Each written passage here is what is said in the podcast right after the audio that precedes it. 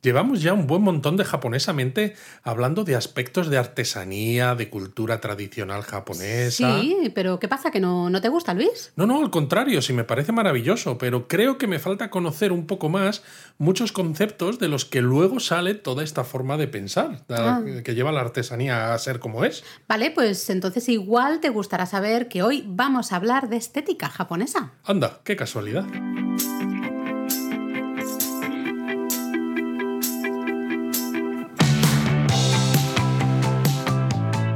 Bienvenidos a Japonesamente. Un podcast sobre cultura japonesa de Lexus producido por Japonismo. Pues sí, hoy había pensado hablar de estética japonesa, que casi podríamos decir que es una filosofía de vida. Eh, ha dado forma no solo a las artes tradicionales japonesas, sino creo que también a ciertos códigos sociales, ¿no? A manera de ser de los propios japoneses. Bueno, tengo que decir que yo sabía que íbamos a hablar de estética japonesa. Lo digo por, por si alguien ha llegado nuevo al, al podcast y ha pensado. Es teatrillo, es teatrillo. Exacto, es un teatrillo un poco, es una introducción para que sepáis ya antes de nada de qué vamos a hablar. Pero es verdad además, ¿no? Por lo que tú dices, que influye en esos códigos sociales, la manera de ser, etcétera, que al final, eh, con los conceptos que vamos a hablar hoy en este episodio de Japonesamente, creo que son temas que tocan muchos eh, palillos diferentes, Sí. eh, que, que afectan mucho más de lo que a veces parece a simple vista, porque luego veréis, los nombres pueden ser a veces un poquito... Sí, o hasta podemos pasar. Al final complicados. lo importante es el concepto Exacto, en sí. lo importante es el concepto y cómo permea la vida de los japoneses. Sí, sí, es, eh, son conceptos que se dejan notar, como tú decías, ¿no? En el día a día, la vida de los japoneses. Así que, oye, mm, poned en pausa un momento este podcast, prepararos ahí un matcha o un tecito, un mugicha, lo que os guste. Un matcha latte estaría muy Un bien. Mira, a mí me han entrado ganas. Yo, yo ahora quiero un matcha latte. Prepararos algo porque hasta, bueno, sí, a la hora de tomároslo vais a notar ¿no? ciertas influencias de cosas que vamos a hablar o después, una vez terminéis el podcast, seguro que hasta pensáis en cómo habéis preparado ese matcha, ese matcha latte, seguro que también podemos encontrar ahí influencias de cosas de las que vamos a hablar hoy. Exacto, lo habréis preparado siguiendo ciertos preceptos de la estética japonesa, así que no lo hagáis de cualquier manera a lo loco y descuidadamente. Mira, ¿eh? pues vamos a hacer una cosa. Primero nos escucháis y luego, Eso, en mejor. todo caso, ya pues preparáis el machalate y nos volvéis a escuchar. ¿Por qué no? Escucharnos dos veces. Pero mira, vamos a hablar así conceptos, ideas. A ver, yo voy a lanzar algunos y ahora luego vamos a hablar de ellos con más calma. Pero refinamiento. Pero el refinamiento sutil. Ese que no se ostenta, que no se menciona, Es que no decir, se muestra. No es esto de in your face, ¿no? De decirte, te lo pongo delante de la cara que dices, pero qué exagerado La es. insinuación. Ah, mucho mejor. Luego también conceptos como esa capacidad de sentir y de conmoverse. Con la Y bueno, si estamos hablando de estética japonesa, pues habría que hablar también, creo, de fugacidad, ¿no? De, la fugacidad, lo efímero, lo caduco, Luis. Pues lo que estaba diciendo Laura. Claro, sí, sí. Yo es que estoy poniendo así voz un poco de A mí me está cansando un poco. zen, voz zen. A mí me está cansando la voz zen. Luego también, eh, digamos, la oscuridad de la belleza. ¿Qué es esto de la oscuridad de la belleza? La belleza misteriosa. Una belleza, bueno, de nuevo, al final, ahora hablando en serio, eh, todo, todo el rato estoy hablando en serio, eh, pero voy a poner ya voz normal. Gracias. Esa belleza, justamente decíamos, ¿no? El refinamiento sutil, que no se ostenta, que se insinúa. Pues al final, la belleza misteriosa es justamente esa belleza que no es, como tú decías, in your face, ¿no? Es pum, no. Sino es una belleza que se va a. a- que tenemos que luchar para descubrirla. Y a Claro, veces pero ni siquiera también la hay una belleza cual. de las cosas mundanas. Totalmente. Hay sensualidad elegante, pero sobria. Porque de nuevo que de es nuevo la que se insinúa. tiene, pero claro, es curioso, ¿no? Porque muchos de estos conceptos implican un conocimiento o quizás más que conocimiento, un vivir según estas reglas estéticas, no solamente de la persona que está, digamos, mostrando esta sensualidad elegante o También esta del belleza, receptor, ¿no? Mm. sino del receptor, claro, porque si tú, por ejemplo, no estamos hablando sensualidad elegante y sobria, refinamiento sutil, tú puedes eh, llevarlo a gala y hacerlo perfectamente, ¿no? Según todos estos preceptos de la estética japonesa, pero si la persona con la que estás no tiene ese conocimiento, no se va a enterar de lo que está viendo, no va a ser capaz de detectar las insinuaciones o esos pequeños detallitos que sin embargo sí que están presentes. Así que al final es un diálogo emisor-receptor. Totalmente, porque al final de lo que se trata de hablar un poco hoy también es de qué hace que algo sea bello para los japoneses, porque la estética al final es esto, ¿no? Decíamos que todos estos conceptos luego han permeado un poco el día a día de los japoneses, los vamos a ver en, no sé, en, en multitud de ejemplos, cosas tan absurdas, entre comillas, como cuando hablábamos del regalo en Japón, ¿no? De ciertos, eh, de cómo se, se envuelve ese regalo o... O las reglas que hay para que hay darlos. Exactamente, ¿no? El tema de la etiqueta, todo eso. Al final, todo se basa en, en un montón de, estos, de estas ideas, de estos valores. Pero realmente de lo que hablamos es eso, de la estética, de qué es bello para los japoneses. Y lo interesante es darse cuenta de que lo que es bello para los japoneses a veces no tiene nada que ver con lo que es bello para nosotros, para los occidentales, ¿no? Que en muchos casos eh, tenemos conceptos Sí, totalmente eso opuestos. está, está clarísimo, que es verdad que son muy diferentes. Pero la idea de estética o lo que hace, ¿no? Lo que es bello según los japoneses está muy relacionado al final, bueno, tiene muchas influencias de la propia religión, ¿no? Y en este caso de las dos religiones mayoritarias de, de Japón, el sintoísmo, ya sabéis que es la religión autóctona de Japón, y el budismo. Claro, Y pero sobre especialmente todo el budismo zen. es lo que te iba a decir. Sobre todo el budismo zen. En el caso del sintoísmo, de todas formas, su influencia eh, se deja notar en, a través de la importancia de la naturaleza, que sabemos que los japoneses eh, es algo que, que adoran, ¿no? A pesar de que en muchos casos las grandes ciudades japonesas, ¿no? A veces puedan parecer mastodontes de hierro y cemento, ¿no? Pero también, por ejemplo, Tokio creo que es la ciudad del mundo con más zonas verdes, ¿no? Que, realmente la naturaleza les encanta. Y observar la naturaleza es una parte fundamental de la estética japonesa. Claro, porque el concepto aquí clave, uno de los primeros conceptos que tenemos que entender es que la naturaleza es lo más bello que hay. Eh, de aquí, si usamos esto como concepto clave, vamos a entender mucho más algunas de las cosas de las que hablaremos a continuación. ¿no? La naturaleza es lo más bello. La y claro, tú es bella. como artista o como persona preocupada por la estética, ¿no? Por conseguir algo bello, lo que quieres es conseguir objetos que sean tan bellos como la propia naturaleza. Exacto, es entonces- el ejemplo en el que te fijas para es. todo lo que haces. Nos vamos a fijar en la naturaleza para replicar eh, ciertas cosas que vemos en la naturaleza para así conseguir algo bello, ¿no? Esto Pero tú- desde el lado del sintoísmo. Claro, pero tú decías la importancia de la naturaleza, eh, la observación de la naturaleza, pero fijaros, ¿no? Tú has dicho, Tokio a lo mejor a veces puede parecer que no tiene tanta naturaleza, aunque Sí que la tiene. sabemos que la tiene, tiene un montón de parques y demás, pero es que no hace falta irse a algo tan amplio como sería un Tokio.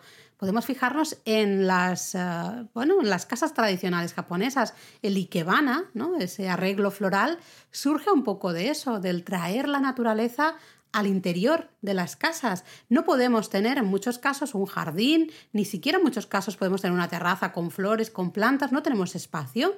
¿Vale? Pues traemos una réplica en muy miniatura y muy, ¿no? Ya Sí, un eso un bonsai, un...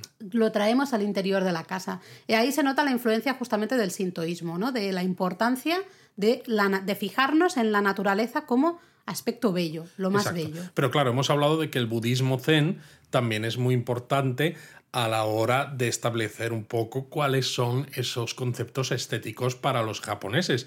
Y el budismo zen se ve especialmente en los conceptos de la caducidad y la imperfección de las cosas. Y al final acaban encajando muy bien con los del sintoísmo. Sí, porque para, evidentemente, la naturaleza, para los japoneses, la naturaleza es bella porque es imperfecta. No es perfecta, no es simétrica, no es regular. La naturaleza pues es casi, nos atreve, podríamos decir, un accidente. Las cosas, ¿no? Las flores, las plantas, ya sé que tendremos aquí la discusión de siempre, pero la idea, el concepto de base es que la naturaleza es bella porque es imperfecta. Claro, y porque no es planificada. Que aquí surge un poco la crítica que a veces yo puedo Hemos hablado hacer, cuando ¿no? Hablamos de los jardines. Totalmente, que cuando tú haces, por ejemplo, el propio Ikebana o la planificación de un jardín japonés, intentas emular esa imperfección de la naturaleza, pero claro, está todo repleto de reglas sobre cómo tienes que organizar ese jardín, sobre cómo tienes que hacer ese Ikebana para seguir esos preceptos que te den ese resultado que tú estás buscando. Pero claro, la naturaleza lo consigue un poco al azar. Tú como persona lo estás consiguiendo eh, haciendo caso estás buscando. a una no solo buscando sino con unas reglas que al final es cualquier cosa menos al azar no Sí. entonces ahí hay un poco de bueno de tensión eh, dialéctica si Bueno, al final quiere. la búsqueda de la estética de la belleza es una búsqueda activa, ¿no? Nunca va a ser, no es reactiva, es claro activa, claro pero una búsqueda ¿no? activa haciendo cosas que no sean al azar no es un poco contradictorio con precisamente el ejemplo que tienes Claro. en la cabeza Claro, esa es la, un poco la gracia, ¿no? Luego hablabas de la caducidad, un concepto también importantísimo del budismo zen. Pensad que para el budismo zen eh, lo importante es que todo tiene un principio y un final. la impermanencia Totalmente. La fugacidad de las cosas, ¿no? La caducidad de las, de las cosas. Eh, si no hubiera un principio y un final, si las cosas duraran para siempre, el budismo ve ahí un, un lugar para el sufrimiento. Porque no se termina, no valoramos y acabamos sufriendo más. ¿no? En cambio, si valoramos que las cosas comienzan y terminan, y si valoramos el comienzo y el final de las cosas, Es que eres encontraremos la belleza. la belleza y la capacidad de disfrutar de esa belleza cuando la tienes Eso es. y de no sufrir tanto cuando no la tienes porque de nuevo sabes que no es para siempre. Eso es. Entonces, a partir un poco de estos conceptos muy, muy básicos, estamos a muy alto nivel, eh, estas influencias del sintoísmo y el budismo, realmente surgen como cuatro valores generales que podríamos hablar, ¿no? Eh, la simetría o la irregularidad de la que hablábamos, la insinuación o la capacidad de sugerir, luego la caducidad, ¿no? La, la, mm, sí, la caducidad eh, de las cosas y la uy, no puedo, sencillez o naturalidad. ¿no? Yo sería que un poco estos, si tenemos claros estos cuatro con- conceptos, al final creo que es bastante fácil entender todo el resto de conceptos eh, más específicos de los que vamos a hablar. Bueno, hoy. ahora vamos a hablar de nombres concretos de cosas que son muy populares en Japón, aunque los nombres a lo mejor os pueda costar un poco más recordarlos, pero si tenéis en la cabeza estos, estas cuatro ideas que, de las que has hablado tú, Laura, creo que cualquiera, cuando esté en Japón o cuando esté frente a una manifestación estética japonesa, sea la que sea, va a poder extraer estas ideas, ¿no? Y va a poder... eh, va a poder ver si realmente estos conceptos, ¿no? Simetría, insinuación, caducidad, sencillez, cómo encajan con eso que está viendo. Y lo va a encontrar perfectamente sin ningún tipo de dudas. Sí. Eh, también, no sé si para hoy, porque esto también da para un debate bastante grande, pero estaría bien hablar del concepto del wa, la armonía. ¿no? Yo creo que es una de las grandes patas también de la cultura japonesa, ¿no? un concepto clave para comprender un poco a los japoneses. Nos enseña una sensibilidad un poco que tienen los japoneses a la hora de entender todos estos valores estéticos. Luis ya está haciendo un poco movimiento de cabeza porque es verdad que es muy peligroso, ah, es una línea. Y sobre todo porque es muy reciente, ¿no? Quiero decir que, claro, intentamos hablar de ciertos valores estéticos y los japoneses no siempre habían hablado de este wa, No, de, de, esta hecho, armonía. el wa es un poco en, para diferenciarlos del resto, ¿no? Y se usa, por ejemplo, wa como sinónimo de japonés, pues para un término como washoku, por ejemplo, para diferenciarlo del yoshoku, la comida de origen o de influencias occidentales o extranjeras, ¿no? En cambio, washoku es la comida 100% japonesa, porque se supone que es la que es la que va de la mano de que tiene esa armonía. Mm, Totalmente. Pero yo creo que eso quizá lo dejamos para... Sí, es un debate porque además implica también hablar ¿no? del cambio de Japón del modelo feudal a la occidentalización, ¿no? de la relación con otros países y con muchas otras cosas. Y claro, esto ya se nos iría, se nos iría de, de tiempo, pero hasta límites insospechados. Venga, pues vamos a hablar así de conceptos generales de estética japonesa. Eh, y estábamos hablando al principio, ¿no? Hemos dicho asimetría y regularidad, pues tenemos que hablar de un concepto que yo creo que es uno de los más conocidos, que es el wabi-sabi. Y decíamos antes que algunos de los conceptos de estética japonesa eh, son casi contrarios a lo que nosotros consideramos ¿no? como, como bello. En Occidente normalmente buscamos la asimetría, casi el equilibrio, ¿no? Consideramos que si algo no es simétrico, no es bello, normalmente porque lo vemos como hasta que está desequilibrado, ¿no? Es descompensado, básicamente. En cambio, en Japón es totalmente lo contrario. El desequilibrio visual, ¿no? Esa asimetría es bella. A pesar de que ese desequilibrio, ¿no? Genera una tensión, efectivamente, que te hace muy consciente de, lo que estás viendo y quizá también por eso. Claro, pero yo creo que la tensión te la genera a ti como, como ojos occidentales. Para un japonés probablemente genera genera tensión, lo que sea simétrico. Bueno, pero técnicamente lo simétrico no genera esa tensión porque no, no se va hacia un lado o no se va hacia el otro, ¿no? Eh, eh, tiene ese equilibrio. Me refiero a una tensión en el sentido de que eh, hay una decisión de, por ejemplo, algo se va hacia un lado hacia la derecha o hacia la izquierda o pesa más hacia un lado o pesa más hacia el otro yo no sé por ejemplo un propio es hablar de estética no porque al final vemos que claro ahí se nos meten nuestras bueno nuestros propios lo estamos viendo con nuestras propias gafas no y, y a veces es complicado pero para ellos justamente es mucho más natural lo asimétrico, ¿por qué? De nuevo, porque decíamos, la naturaleza no es simétrica. Claro, pero yo de todas maneras no estoy diciendo que no sea más natural. O sea, esa tensión creo que existe en lo asimétrico. Lo que pasa es que es verdad, y en eso estoy de acuerdo con los japoneses, que la naturaleza en gran parte de, las, de, las, eh, de los ejemplos que podemos ver, eh, si vamos por un jardín, por un bosque o por la vida misma, pues van a ser más asimétricos que simétricos. Exactamente, ¿no? Entonces el wabi sabi es justamente esa belleza de la imperfección, lo que no está completo, lo que no está en equilibrio, ¿no? Lo que no está en simetría. Eso es el wabi sabi. Entonces yo, aunque sea feo, soy perfecto según el wabi sabi. Ay, Dios mío, que me explota la cabeza, ya no sé ni qué has dicho, ¿no? Claro, ¿no? Eh, Podemos ser feos, pero dices, bueno, desde el punto de vista. Soy asimétrico, con lo cual soy bello, ¿no? Desde el punto de vista japonés, soy guapo. Tengo un puntito wabi sabi. Hay que decir, tengo un puntito wabi sabi. Tengo un puntito wabi sabi. Mira, me gusta, me gusta esto. Era para darle un poquito de. Lo sé, lo sé, que estamos muy intensos, estamos ¿eh? Muy y acabamos de empezar y estamos muy intensos. Pero Además, tú con la voz que te has puesto antes. Es que me he puesto voz de, así, de intensa. En Japón, al final, lo que es bello, pues bueno, lo que decíamos, son las formas que no son rebuscadas, que no son elaboradas, ¿no? Que, pues eso, las cosas más simples. De nuevo, otro concepto que vamos a repetir mm, en varias ocasiones, ¿no? Al final, si también se podría hablar un poco de esa imperfección, lo que tú decías, ¿no? Eh, a veces es aparente o es buscada, porque por ejemplo la cerámica Raku o la cerámica Zen destaca por su imperfección.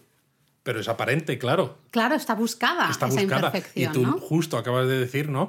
Que lo bello es, pues, porque se sigue la naturaleza, lo que no está elaborado, lo que no está rebuscado y justo, ¿no? Muchas de estas normas que hay a la hora, por ejemplo, de nuevo, con el, volviendo al Ikebana, es que no puedes hacer lo que te dé la gana. O sea, tienes unas normas muy estrictas de esto va aquí, esto va de esta manera, con lo cual es todo súper rebuscado y todo dirigido. Mm, sí no, a ver, entiendo, pero por ejemplo, en el caso de la cerámica, ¿no? Hay una gran diferencia entre una cerámica Araku, que es de estas que se ve, por ejemplo, en las huellas ¿no? del, del ceramista, del artesano y demás, eh, porque no es una cerámica refinada, no parece que esté, a veces parece que está como mal terminada, ¿no?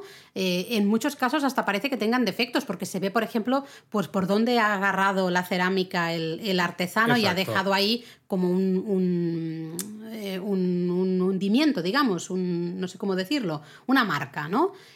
cosas que sabemos que en muchos casos hasta son añadidas artificialmente después, justamente para buscar ese efecto. Claro, a mí eso es lo que me, lo La que naturalidad molesta. aparente. Porque si de verdad hay naturalidad, me parece genial. Pero en muchos casos, si tú haces las cosas de forma natural, el resultado no te va a gustar porque no, ha, no tiene esa naturalidad tan perfecta como cuando la haces a propósito y, te, explota entonces no, la y cabeza hasta lo que tú decías, ¿no? No es sencillo, o sea, el resultado puede parecer sencillo, pero realmente el camino que has seguido hasta llegar hasta ahí no es tan sencillo, no es tan natural, no es tan simple, ¿no? Pero bueno, esa es un poco la idea del wabi sabi, la belleza de, al final de esa imperfección, ¿vale? De lo que es asimétrico, incompleto, imperfecto.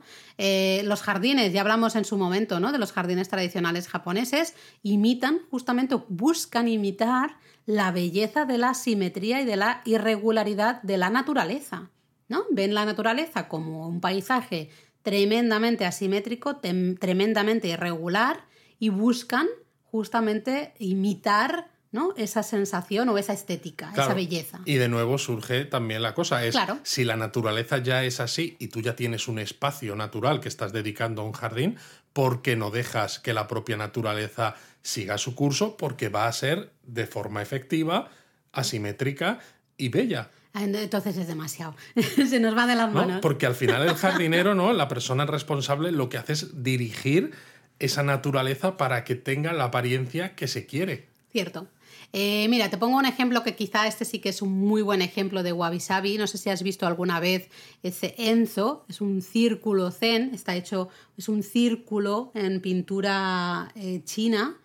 Y si os fijáis, siempre es un círculo. Sí, es, un círculo incompleto, no termina, no se termina de cerrar, ¿no? Es, yo creo que eso simboliza perfectamente esta belleza de la imperfección, ¿no? Justamente, de hecho, el círculo zen, este lenso, es el quizá la prueba de fuego de si eres un maestro de la caligrafía japonesa. Si consigues hacer este enso bien, eh, se supone que eres un gran maestro ya de la caligrafía, ¿no? Y ese, el bien significa justamente esa imperfección a la hora de cerrar el círculo. Algo que nosotros, cuando pensamos en un círculo, tú piensas en un círculo y lo cierras, ¿no? Cuando tú estás, si cogéis un, lápiz y un papel, dibujáis un círculo y lo que vais a querer cerrar siempre. En cambio, bajo este eh, concepto del wabi sabi, lo bonito es dejarlo incompleto. Claro, y yo vuelvo a decir, yo soy aquí el... El, poli malo, ¿no? Poli bueno, poli malo. Sí, soy un poco, no, un poco la voz de la conciencia aquí, ¿no? El, que si tú haces un círculo y no eres experto, por ejemplo, como podemos ser cualquiera de nosotros, ¿no? Salvo que tengamos algún japonista que es experto en caligrafía y que lleva muchos años estudiándolo, ¿no? Lo normal es que eh, agarres el pincel, hagas el círculo y te salga mal. Y nosotros hemos hecho caligrafía y a veces no, te dicen, ah, pues no, no está del todo bien o tienes que mejorar y es como, si lo que se busca es que sea imperfecto el círculo, cualquier cosa que hagas, salvo que sea el círculo cerrado entero, ya está bien y ya es bella, pero no. tiene que ser imperfecto, pero dentro de los cánones de imperfección a eso me refiero. establecidos. A eso me refiero, ¿no? Que me hace un poco a veces mucha gracia ¿no? esas diferencias entre la estética de Occidente, la estética oriental o japonesa, pero al final la estética establece una serie de normas y lo que busca también es que esos ejemplos de lo que es bello se adecúen a esas normas, ¿no? Entonces la norma es que el círculo tiene que estar sin cerrar, vale, pero no vale cualquier círculo tampoco. Claro. Eh, siguiendo un poco con esta idea, y es, otro concepto que está muy, muy, muy relacionado con el wabi sabi, es el concepto de shibui, que es el concepto de la sencillez, ¿no? Decía antes, quedaros con esta idea de lo que es simple, ¿no? Sencillo. Eh, lo que es sencillo, simple, natural, al final, es bello, ¿no? Esto es el justamente el shibui. Y claro, de nuevo, yo te puedo decir que aquello que parece simple es lo que los japoneses ven como bello. Pero fíjate que ya he usado el verbo parece, ¿no? Simple, porque en muchos casos, lo que decíamos, esa simplicidad eh, no tiene nada de simple, ha sido muy controlada y muy estudiada y muy programada, ¿no? Te lleva más trabajo que si realmente lo hicieras tal cual, ¿no? O lo hicieras algo complejo, porque claro, tienes que tener mucho cuidado en conocer cada aspecto concreto de cómo estás haciendo esa expresión artística, por ejemplo, en, en, un caso de que lo estuvieras haciendo algo así, para llegar a la apariencia de simple. A ver, la idea es que cuando algo es simple o es natural, es que nos deshacemos de lo que no es esencial. Y al deshacernos de lo que no es esencial, eh, conseguimos claridad, conseguimos mostrar al 100% ese objeto, ¿vale? Em, claro, de nuevo, si hablamos de cerámica, por ejemplo, ¿no? Muy igual, la misma discusión que teníamos antes con el wabi sabi. Tú intentas hacer una pieza de cerámica que parezca muy poco trabajada, que parezca simple, casi rústica, ¿no? Me atrevería a decir, para justamente conseguir que se vea bella a ojos de los japoneses, pero en muchos casos para conseguir esa pieza que parezca poco trabajada o que parezca simple, hay mucho trabajo detrás, ¿no? Exacto, a veces más trabajo incluso que para hacerla de forma perfecta. Sí, sí, sí. Pero bueno, la idea, el concepto al final es que si la naturaleza simple, la naturaleza tal cual es sin artificio, ¿no? Una naturaleza que no tiene pretensiones realmente, no, no está no, busca nada, ¿no? La naturaleza es, es, natural, justamente, de ahí viene el adjetivo. Pues la idea es eso, ¿no? Que lo, que es bello, lo que es bonito es lo que no es forzado, ¿no? Lo que es accidental, que tampoco tiene artificio y que no tiene pretensiones. ¿Cómo te quedas, Luis?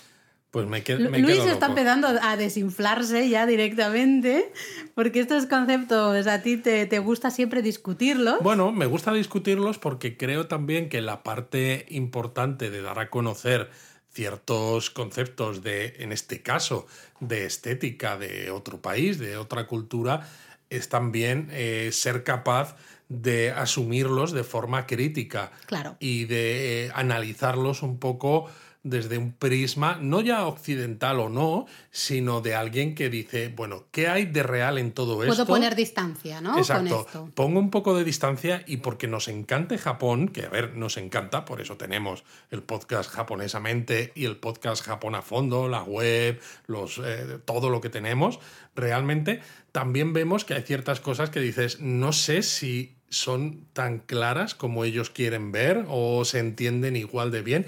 Y creo que es importante, ¿no? Que todos los que nos escuchan se puedan hacer esas reflexiones cuando vean eso, un jardín japonés, una, muestra de Ikebana, eh, cerámica, o lo que sea, ¿no? Que puedan entender qué es lo que está buscando el artesano en ese tipo de objetos, en ese tipo de expresiones artísticas y que al mismo tiempo pueda decir, vale, pero, no, te lo compro. ¿no? Exacto, no es tan simple, no te lo compro al 100% que esto sea un ejemplo de, por ejemplo, como decimos aquí, de sin pretensiones, ¿no? O de naturalidad. Sí, porque claro, ¿no? Decimos Shibui, esta, esta belleza de lo sencillo, de lo accidental, ¿no? Casi de sin artificio. Eh, cuando tú buscas eh, este concepto, ¿no? tú buscas encontrar, mostrar este tipo de belleza en tu cerámica, por ejemplo, tú lo estás buscando. Y no solo eso, Laura. De accidental no tiene nada. Y no solo eso, porque todos estos conceptos de estética eh, se equilibran o hay que equilibrarlos con ese otro concepto que también existe en los artesanos japoneses de que necesitas décadas y décadas de estudio y de perfeccionamiento para llegar a ser un maestro en lo que haces, cuando si estás buscando naturalidad, eh, simplicidad y un montón de cosas, pues es que a lo mejor al, año de llevar haciendo algo... Nada, el primero que haces ya El primero que haces es natural, a eso me refiero, ¿no? ¿Cómo, cómo, encaja ¿no? Pero una creo que son conceptos interesantes para entender ¿no? ciertas cosas. No, no, por supuesto. ¿Por qué tiene tanta, por ejemplo, tanto valor un tipo de cerámica o por qué eh, se popularizó en su momento el ikebana, por ejemplo, o este tipo de caligrafía o no este tipo y es una manera de entender también por qué si tú haces cerámica en un taller, por ejemplo, en Japón, que cada vez es más frecuente, la cerámica que tú hagas no te la va a comprar nadie y la del artesano a lo mejor pues va, va, a valer 20.000, 30.000, 40.000 yenes o los que sean. Más conceptos. Un concepto importantísimo del budismo zen que es el concepto de ma, el vacío, la importancia del vacío. eso también, ma. Eh, eso también es importante porque el vacío, para muchos, o mejor desde un punto de vista occidental, es la negación de la existencia, ¿no? En cambio, desde el punto de vista zen, del budismo zen, el vacío es la afirmación de la existencia. Si existe un vacío, existe una existencia. Existe algo. Es curioso. Yo recuerdo, ¿no? La película Star Trek 6, el país desconocido que Spock dice, la naturaleza aborrece el vacío. Aquí en el caso japonés es justamente al revés. Al contrario, porque el vacío revela eh, contrastes. Los contrastes son muy importantes en la cultura japonesa. Bueno, es por porque oposición. dan equilibrio, ¿no? Eh, Al final es revelación por oposición, ¿no? Cuando parece que hay mucho vacío, lo que te está mostrando es justamente las partes que no lo están que no vacías. hay, exactamente. ¿no? Por ejemplo, el Ikebana, tú decías antes, el Ikebana es un ejemplo del uso del vacío, porque en muchas ocasiones el Ikebana es solo un tallo de una flor. Puede ser que no tenga nada más y puede ser que el, eh, el jarrón que estemos usando trabaje justamente el vacío en el, ¿no? en el final. en el Esto me hace final. pensar también en cosas más eh, prosaicas, quizá más actuales, eh, y los contrastes que hay entre la manera de pensar desde el punto de vista estético y la realidad. Porque, por ejemplo, ¿no? desde el punto de vista de diseño web, ¿no? nosotros tenemos una página web, por ejemplo, Sí. y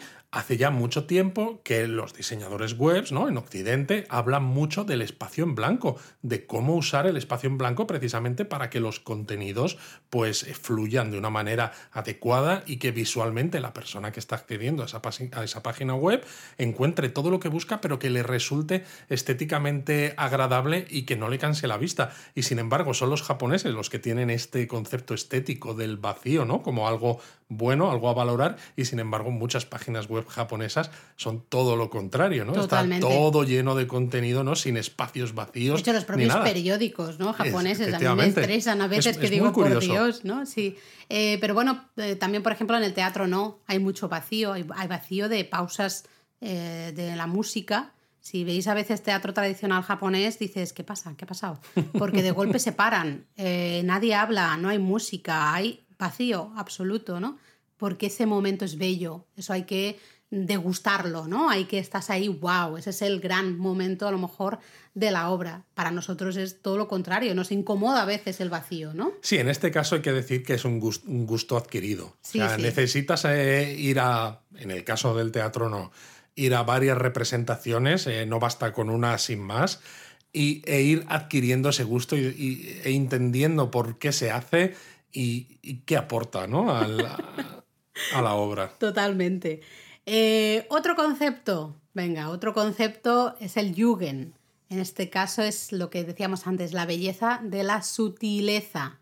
¿no? De- de- no in your face que decías tú, ¿no? Sino Te ha gustado, Ha- ¿eh? hace- Sí, sí, me ha gustado, ¿no? Lo que hacemos somos vagos, indirectos a la hora de, bueno, insinuar cosas, a veces hasta misteriosos, ¿no? Pero justamente porque no somos directos y lo hacemos con insinuaciones, con, somos sutiles, conseguimos justamente mostrar la belleza profunda. Bueno, es que al final, claro, ¿no? Desde este punto de vista, lo que es directo, lo que es claro, lo que no tiene ambigüedades de ningún tipo, que a veces eh, desde Occidente es algo que se valora mucho, el ir al grano, el ser directo, en eh, el aspecto estético japonés se considera rudo, se considera maleducado. Bueno, y se considera que rompe la armonía, ¿no? Ese concepto que- con el que hemos comenzado del wa.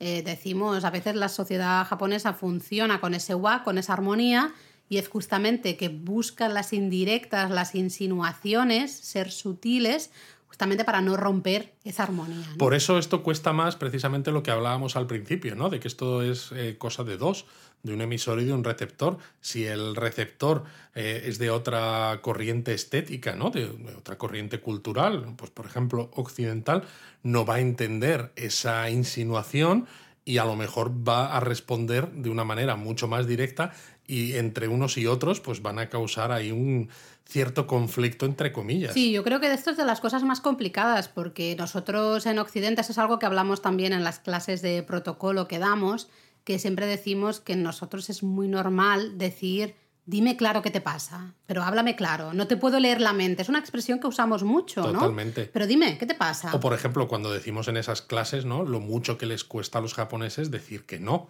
Claro, claro, que es todo, todo eso. eh, giros gramaticales para indicar que no se quiere hacer algo cuando eh, lo que no quieres es decirlo con claridad. Y es un ejemplo perfecto porque estás hablando de relaciones personales, de relaciones incluso empresariales. Y esa- ese punto estético del que estamos hablando aquí en este episodio japonesamente es que está claramente visible. Totalmente, el dar a entender las cosas sin decirlas claramente, ¿no? Porque lo bello es aquello que se insinúa, no lo que se muestra o lo que se dice de manera clara, ¿no? Y sin rodeos, como tú decías. Quizás no he estudiado yo tan a fondo, ¿no? Tiene gracia que siendo yo español, ¿no? Occidental, no haya estudiado a fondo la estética occidental o la Mm. estética, digamos, de mi, de mi tradición cultural y conozca más a fondo la, la japonesa. Pero no sé, a veces da, da la sensación, ¿no? Con esto que hemos hablado ahora, de que esa estética japonesa permea mucho más lo que es el día a día de las relaciones entre los japoneses, ¿no? Como en el mundo empresarial, cosa que en el caso occidental la belleza y esa estética está más asociada a eso, al disfrute del arte, de la artesanía y demás, y que luego quizás en ciertos otros aspectos, ¿no? Como puede ser eso, las relaciones empresariales y demás, se desacopla, ¿no? En plan, en el sentido de estos son relaciones empresariales, aquí la estética no tiene nada que ver Quizá. y esto es eh, arte, esto es disfrute, esto es ocio, ¿no? Entonces hay como dos caminos diferentes, mientras que para el japonés la estética está detrás de todo. Quizá, quizá. Yo Eh, no lo sé, ¿eh? no lo también es sé. una reflexión Sí, aquí, sí, aquí al aire. Estamos tomando el, el matcha, o sea que estamos aquí reflexionando todos juntos, ¿no? Es interesante la- el- este concepto de Jugend, ¿no? De la belleza de la sutileza, porque a veces eh, se relaciona mucho con la belleza del sufrimiento. Eh, esto se ve en, Madre mía. en algunas obras de literatura japonesas, algunas obras clásicas, como por ejemplo el Hojoki, que es un ensayo del periodo Kamakura de 1212. eh, típico, típico ensayo de ese periodo son ensayos eh, escritos por monjes budistas normalmente que viven en sus chozas en las montañas apartados ¿no? un poco del mundanal ruido y escriben pues, sus reflexiones, sus ideas, ¿no? sus cosillas que les pasan por, por la cabeza. Eh, son lecturas muy interesantes y hay un en este Hojoki hay justamente un párrafo que describe un gran terremoto que, que hay en Kioto y que destroza ¿no? la, ciudad, la ciudad con el consecuente sufrimiento que esto supone para los habitantes de la ciudad. Y lo hace de tal manera que casi uno puede, cuando lees esa, ese párrafo, casi puedes ver la belleza de la situación. ¿no? Bueno, si te quedas solamente con la parte natural, ¿no? que precisamente no es planificada, que es totalmente asimétrica, realmente hay una cierta belleza en ver a la naturaleza en acción. ¿no? Seguir su De- curso, ¿no? Seguir su curso totalmente ajena a que existen los seres humanos viviendo ¿no? en supuesta armonía en esa naturaleza. Lo que pasa que, claro, desde un punto de vista humano, Cuesta mucho. Cuesta porque supone abstraerse de que eso que está ocurriendo tiene efectos Tiene en las vidas de mucha gente. Sí. Eh, muy relacionado también con la sutileza, con ese ideal, ¿no? De que la belleza es sutil. Eh, hay otro concepto muy interesante que es el concepto de Miyabi, que como tal también es bastante popular. Eh, básicamente es la belleza de la elegancia sutil, de la cortesía sutil y especialmente quizá la traducción, la mejor traducción de Miyabi sería el refinamiento sutil. Eh, eliminamos lo que es vulgar, ¿no? Mm, insinuamos las cosas. Si algo es un poco delicado de decir, ¿no? Si es un poco rudo, un poco vulgar, pues lo tenemos que decir o lo tenemos que mostrar de una manera refinada y con sutileza. Bueno, es un poco parecido al final, ¿no? Sí, sí, sí, sí. Al final aquí damos vueltas un poco a, a todo lo mismo, ¿no? Yo siempre digo que el mejor ejemplo de Miyabi es básicamente la corte Heian. Si habéis visto pinturas de la, de la corte Heian o habéis leído, por ejemplo, el Genji Monogatari, Bueno, ¿no? ya sabéis que los que no tengáis ahora mismo claro eh, cuándo ocurrió la corte Heian, ¿no? Todo este periodo de la historia japonesa fue del año 794 al 1185. Sí, fue un momento de gran florecimiento de las artes japonesas. Era un momento en que lo que es la corte. De eh, gran, vi- gran oh, florecimiento. Pareces yo, Luis, ¿qué te ha pasado? Gran florecimiento de las artes japonesas, pero en la corte. En la Porque, corte, en la claro, corte. Los, pobre- los pobres plebeyos no tenían capacidad de hacer arte, ni de hacer refinamiento, ni de hacer de No, nada. pero es un momento justamente en el que la corte, la sociedad de la corte, las, las damas de la corte especialmente, disfrutan mucho de la naturaleza. De ahí surgen ¿no? tradiciones como la de pues, observar las flores de cerezo o las hojas de otoño, hacer picnics ¿no? bajo las flores de cerezo, cosas de estas. Eh, surge muchísima poesía japonesa, estas grandes obras, ¿no? Genji Monogatari, la primera novela realmente. Que es curioso que ciertos conceptos estéticos surjan de una clase tan acomodada que puede dedicarse a estos pensamientos precisamente porque no tienen absolutamente nada que hacer, porque además el país en ese momento no está en guerra, tienen un montón de sirvientes, con lo cual tienen muchísimo tiempo libre y se ponen a pensar en este tipo de cosas. Y es curioso digo que luego la estética actual japonesa en muchos casos siga bebiendo de, ideales un poco obtenidos de momentos que, que son tan diferentes a cómo se vive en la actualidad. Totalmente. De hecho, el Genji Monogatari es obra de una dama de la corte. Era una dama de la corte de la emperatriz. Y luego otra de las grandes obras también, el libro de la almohada, es también obra de otra mujer que también es dama de la corte de otra de las emperatrices, ¿no? Con lo cual, realmente es lo que tú dices, hasta la gente que trabaja, entre comillas, el trabajar, ¿no? En la corte tiene tiempo para, para las artes, ¿no? Justamente. Pero yo creo que nos estamos desviando un poco, pero lo que son los personajes del Genji Monogatari son ejemplos perfectos de elegancia, de cortesía, de este refinamiento sutil, de ese Miyabi. O sea, Miyabi igual personajes del Genji Monogatari. Tú ves al príncipe Genji, protagonista del Genji Monogatari, y es un ejemplo perfecto de Miyabi, ¿no? De refinamiento. lo que yo me pregunto ahora, ¿no? Para seguir haciendo de polimalo o de intentar eh, eh, invitar a la reflexión es, ¿realmente los japoneses son así? ¿Tienen ese refinamiento sutil? ¿O como tienen esa obra no tan conocida que es el Genji Monogatari, la primera novela de la historia, intentan extraer maneras de ser sacadas de esa novela y quieren actuar o quieren que eso eh, sea la manera en la que ellos eh, ven la estética? Yo no estoy diciendo que los japoneses sean así, yo estoy diciendo que el refinamiento que muestran los personajes del Genji Monogatari es bello.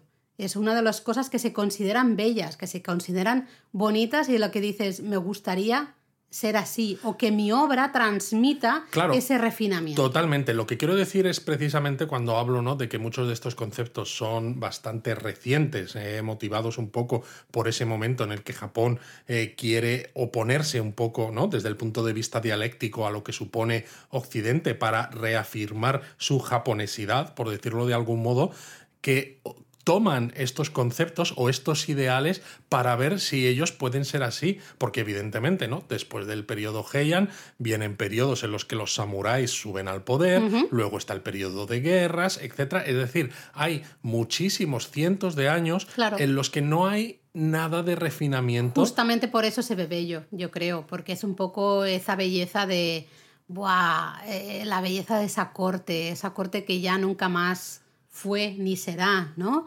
Claro, la eh, cuestión está en si tú dices es que la estética japonesa es así o es que queremos ser así, porque si es que quieres ser así, que esa parte es lo que más te gusta, más que quizás la rudeza del samurái, pues yo lo veo perfectamente. Creo que estamos diciendo lo mismo, no estoy segura, ¿eh? Esto, estamos aquí debatiendo en directo.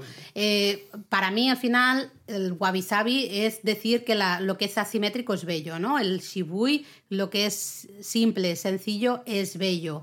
Eh, justamente el mm, miyabi es decir el refinamiento es bello. Sí, sí, sí, no digo, o sea, en eso estoy de acuerdo. buscar Totalmente, en eso estoy de acuerdo contigo.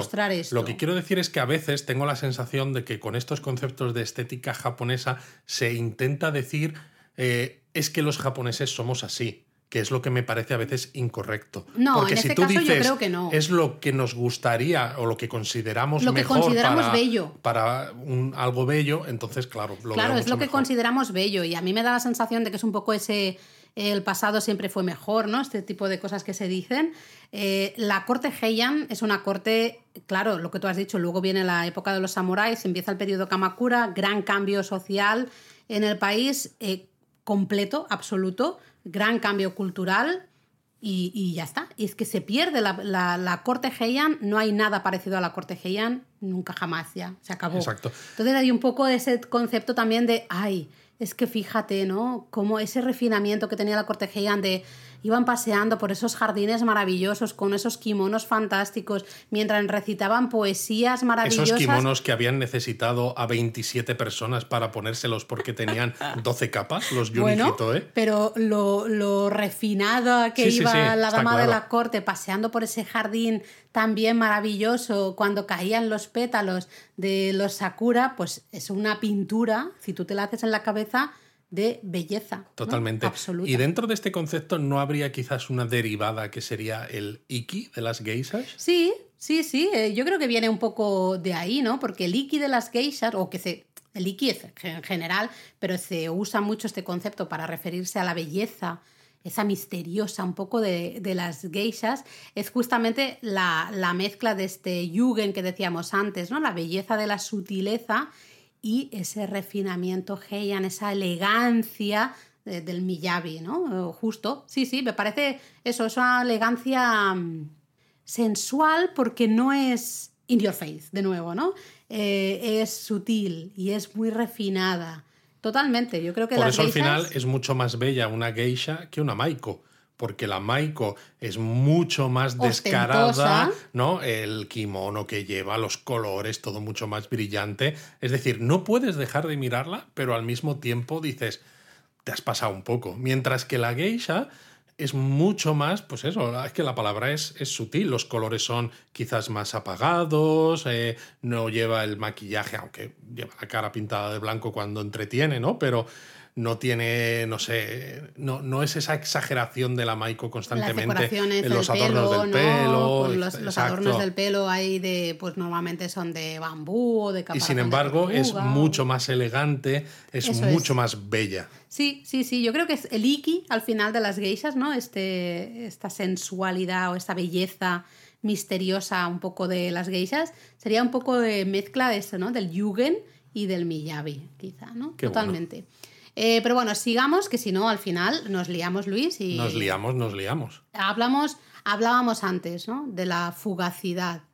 Eh, de, que todo tiene un principio y un final, ¿no? Como, como también concepto budista. Pues también es algo que es, lo vemos muy claro eh, en la estética japonesa es la belleza de la fugacidad, de la impermanencia de las cosas. Bueno, claro, también es porque en las, eh, la religión autóctona, por ejemplo, japonesa, no existe ¿no? ese deseo de perdurar para toda la eternidad, ¿no? No existe el concepto filosófico de la inmortalidad del alma. No, de hecho, hasta desde un punto de vista también budista, eh, todo tiene un principio y un final. Es cíclico, sí, porque uno se va. Eh, ¿Cómo se dice esto? Ahora no me sale la palabra te, vas reencarnando. reencarnando. Pero tiene un principio y un final cada vida, ¿no? Y luego te reencarnas hasta que consigues la iluminación realmente. Entonces, lo que decíamos, la belleza está justamente en este concepto. Es el concepto de muyo, de eso, lo fugaz, la impermanencia de las cosas, ¿no? Eh, la transitoriedad. Y esto viene del budismo 100%, del ciclo un poco del samsara, ¿no? Exacto, nacimiento, vida, muerte y renacimiento, ¿no? Y eso, la única realidad, lo que tú has dicho, que no está sujeta a la transitoriedad, es el nirvana. Eso es. Que es ese estado que no conoce cambio, que es la iluminación al final. Y ya es el final del todo, ¿no? Digamos, el objetivo final, ¿no? Eh, como estos días estoy, bueno, ya sabéis que eh, damos clase en el CEG de Japonia, damos clase de literatura japonesa y justo la semana pasada estaba hablando del Heike Monogatari, que es una obra fantástica, una novela fantástica también del periodo Kamakura, de 1220. Y en el Heike Monogatari, nada más empezar, ya se ve claramente esta, este concepto de muyo, ¿no? de, lo efímero, de la belleza de lo efímero, de lo breve, de la fugacidad, ¿no? la impermanencia de las cosas. Porque lees el comienzo, os animo a que leáis el comienzo del Heike Monogatari, hay una campana de un templo en guion que toca y realmente te está diciendo que todo tiene un fin, que hasta los que, los que van a resultar vencedores también en esta obra van a acabar. Van a morir también. Ya está. Es que da igual, da igual lo poderoso que seas, que al final te van a olvidar, ¿no? Dicen, por muy poderoso que seas, estás condenado al olvido. Esto era un poco de todas maneras, esto sí me recuerda a aquellos desfiles victoriosos en la Roma imperial, ¿no? Hmm. Cuando siempre había detrás de la cuadriga en la que desfilaba el emperador alguien detrás con la corona de laurel que le decía al oído memento mori, ¿no? Recuerda que vas a morir. O sea, que pese a lo importante que seas, a que te estemos haciendo este homenaje, Eso ¿no? es, que te hemos construido total. aquí una puerta, pero recuerda que eres mortal. Fíjate que en el Heike dice, eh, como el sueño de una noche de primavera, así de fugaz es el poder de un orgulloso. Como el polvo que dispersa el viento, así los fuertes desaparecen de la faz de la tierra. Es que Vamos, es- y esto es el comienzo, ¿eh? No te hace un spoiler Tremendo, absoluto tremendo. también del final. Luego, si os interesa también la literatura y este concepto un poco de la belleza, de, de la fugacidad de las cosas, eh, otro ensayo, el Suresuregusa, también de- del periodo Kamakura, casi casi al final, eh, me parece fantástico. A mí es otro de, de los ensayos de la época que me gustan mucho, también de un monje budista que está en su choza ahí viviendo la vida asceta en las montañas y escribe ¿no? reflexiones, cosillas que se le pasan por, por la cabeza. Y habla mucho de justamente lo, de lo bonito que es lo efímero. Bueno, esto encaja perfectamente ¿no? con ese gran momento del año en Japón, que es la floración de los cerezos. Sí, y esto está muy relacionado con uno de los conceptos que yo creo que es el más conocido, eh, que es con el que podríamos acabar, que es el mono no aguare, ¿no? Eh, muy relacionado. Exacto, creo que porque la- es la capacidad, ¿no? Esa sensibilidad que se tiene, esa empatía que se tiene por lo efímero. No es solamente que existan cosas que son efímeras, es. sino que tú además eh, te maravilles, ¿no? Y sientas esa empatía por ese tipo de, de cosas, ¿no? es. Que es el ejemplo claro de los cerezos en flor. Eso es, la capacidad de conmoverse, ¿no? Y hasta hay quien dice de sentir cierta melancolía, ¿no? Ante la, bueno, que las cosas tienen un principio y un final y, y que así es la vida, ¿no? Que la vida es eso, el paso del tiempo. Se la vi. Básicamente, sí. Todo eso al final está muy relacionado con, con este concepto de muyo que decíamos, ¿no? El mono no aguare es esa capacidad que tú decías de sentir eso, ¿no? De admirar. Pues eso, ¿por qué los sakuras gustan tanto? Yo, yo a veces alucino cuando vamos a Japón en época de floración de los cerezos, porque ves a los japoneses volviéndose locos haciendo 3 millones de fotos y dices, pero si debes tener en tu casa 12 millones de fotos. Sobre todo cuando vives allí y tienes que tener en cuenta que hay cerezos plantados prácticamente en cada calle, en cada avenida. Es que te vas a encontrar las flores de cerezo una vez al año en montones de sitios y le vas a hacer fotos a todas esas flores de cerezo una vez al año. Pero eh, no se puede evitar. No No, se puede Hay evitar. algo que te llama a. eh, estás sintiendo, te estás conmoviendo ante esos pétalos porque sabes además que son muy finitos. Es que duran. Claro, un, un- un sakura, una flor de cerezo, en cuanto ya se abre, ya se está cayendo casi, Y ya está to- y desapareciendo. sobre todo hay que tener en cuenta además que la primavera es un momento de cierta inestabilidad en el, en el clima, entonces puede haber mucho viento, puede haber lluvias, con lo que si encima este viento y estas lluvias ocurren al poco tiempo de que se haya dado ¿no? el máximo de floración, la flor va a durar todavía menos. O sea, si ya dura poco, es posible que dure todavía menos, ¿no? Y esa, esa visión del suelo totalmente cubierto de un manto rosado y blanquecino de, las, de los pétalos de las flores Sí. del cerezo es parte también de ese disfrute, de Claro. ese mono no aguare, ¿no? Esa sensibilidad por lo, por lo efímero. Aunque claro, también hay que decir, ¿no? Desde el punto de vista de vamos a ser un poquito polimalo aquí, que en la actualidad eh, realmente para muchos japoneses la flor del cerezo es la excusa para juntarse con amigos o con compañeros de trabajo en estos plásticos generalmente de color azul que se colocan bajo esos cerezos y ponerse hasta arriba de comida y sobre todo de bebida. Bebidas en muchos casos es alcohólicas, con lo que no hay contemplación que valga de los cerezos. Lo único que se contempla es tu propia borrachera. No, pero tú llegas, tú eh, contemplas, te conmueves ante la Y belleza. dice, vale, a beber. Y ahora ya está, a ver, no vas a estar todo el rato conmovido, tampoco te Hombre, pases. sí, no, ya que es tan bonito, te conmueves todo el rato. Pero mira, te cuento una curiosidad para ir acabando, que es que el término mono no aguare realmente se acuñó en el siglo eh, XVIII. Eh, sí, ¿no? Lo digo bien, sí, siglo XVIII, por justamente un erudito que eh, hacía una crítica del Genji Monogatari, ¿no? de, la, bueno. de la novela que hablábamos, que está basada en el periodo Heian, ¿no? escrita en, la corte Heian. Y justamente hablaba, acuñó este término, eh, se lo inventó, mono no aguare, para referirse a esa sensibilidad que tenían los personajes del Genji Monogatari, ¿no? Que justamente iban por la corte, pues eso, paseando ahí, viendo los cerezos, leyendo poesía con sus kimonos, sus historias. Eso se, se, bueno, dijo, esto es el mono no aguare, ¿no? Y a partir de ahí, digamos que se ha aplicado muchísimo a las artes japonesas y un poco a la vida cotidiana, que es lo que tú dices de los cerezos entre comillas. ¿no? Claro, pero se supone que a los japoneses ya les gustaban las flores del cerezo antes de saber que existía un concepto de mono no aguare. Claro, claro, yo digo lo que es el término en sí. O sea, piensa que en el Genji Monogatari también tienes a los personajes eh, pues paseando bajo los cerezos en flor y haciendo Lo que quiero decir con esto es algo que hemos, que hemos hablado tú y yo varias veces de lo mucho que les gusta a los japoneses poner nombre a casi todo. Porque tú, por ejemplo, te pones a ver unas flores y te conmueves mucho y si alguien pregunta, oye, ¿qué está haciendo Laura? Pues está viendo las flores, ¿no? Tú le preguntas a un japonés. Conmovida. Claro, tú ves a, japoneses haciendo esto a lo mejor desde hace 800 años, ¿no? Que llevan con las flores de cerezo disfrutándolas y llega un señor y dice, no, esto no es ver flores de cerezo, esto va a ser mono no aguare. y entonces ya te explota la cabeza. El hanami, pues está lleno de mono no aguare. La gente.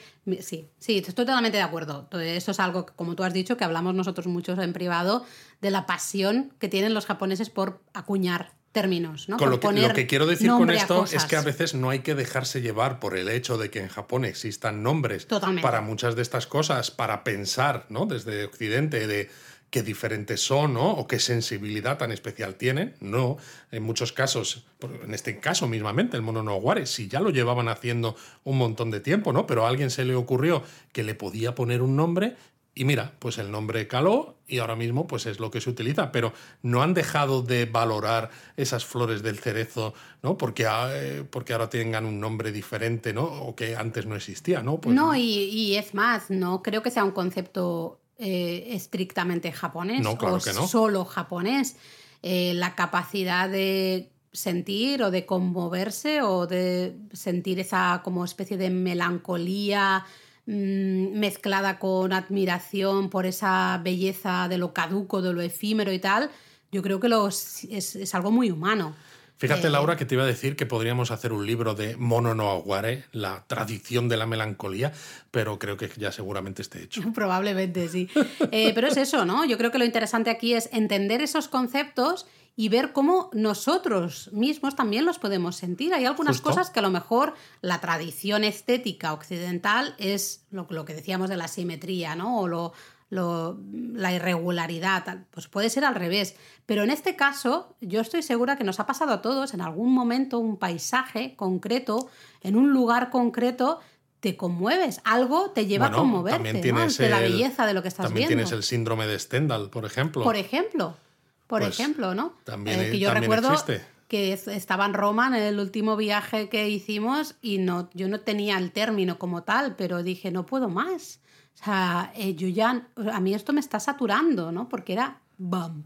Un, claro, un subidón para los sentidos.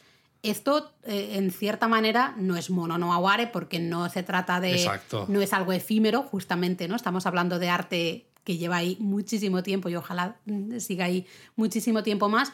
Pero sí me he podido emocionar a veces en, bueno, en ciertos paisajes, viendo ciertas cosas, porque te hace sentir eso, que, que eres muy pequeñito en este mundo, o en el espacio, a veces cuando miramos las estrellas, no sé, hay ciertos momentos de, sentir que todo tiene un principio y un final y que dices, bueno, eh, hay belleza también en esto, ¿no? Y voy a, voy a disfrutar el aquí y el ahora porque esto también es bello y, y ya está. A mí me pasó, por ejemplo, viendo el Momiji, pero en Canadá, en el Algonquin Park, un parque provincial de la provincia de Ontario, hace ya muchos, muchos años, y es eso, estaba yo solo con mi tío, ¿no? Eh, en el parque, nos habíamos metido a hacer un camino de senderismo que ni siquiera estaba del todo marcado, acabamos en un lago, no había absolutamente nadie a nuestro alrededor, los árboles estaban con unos colores preciosos, pero no había un concepto, ¿no? Quizás en aquel momento no lo conocía, ¿no? De estoy conmoviéndome por algo que va a durar poco y que luego va a cambiar y demás, pero estabas allí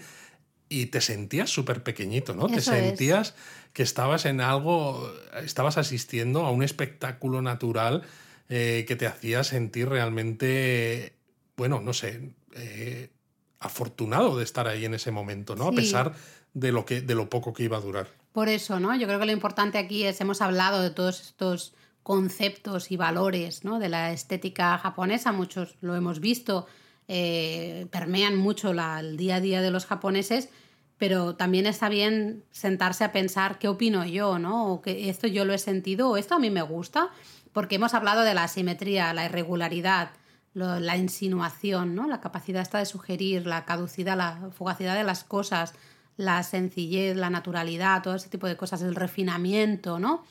Bueno, mm, también el vacío, también hemos hablado. Eh, es cuestión un poco de cada uno también ver qué es bello para cada uno y que quizá con qué no conectamos tanto, ¿no? Yo creo que con el Exacto. mono no aguare todo el mundo en algún momento de su Estoy vida seguro de que ha conectado. lo ha sentido.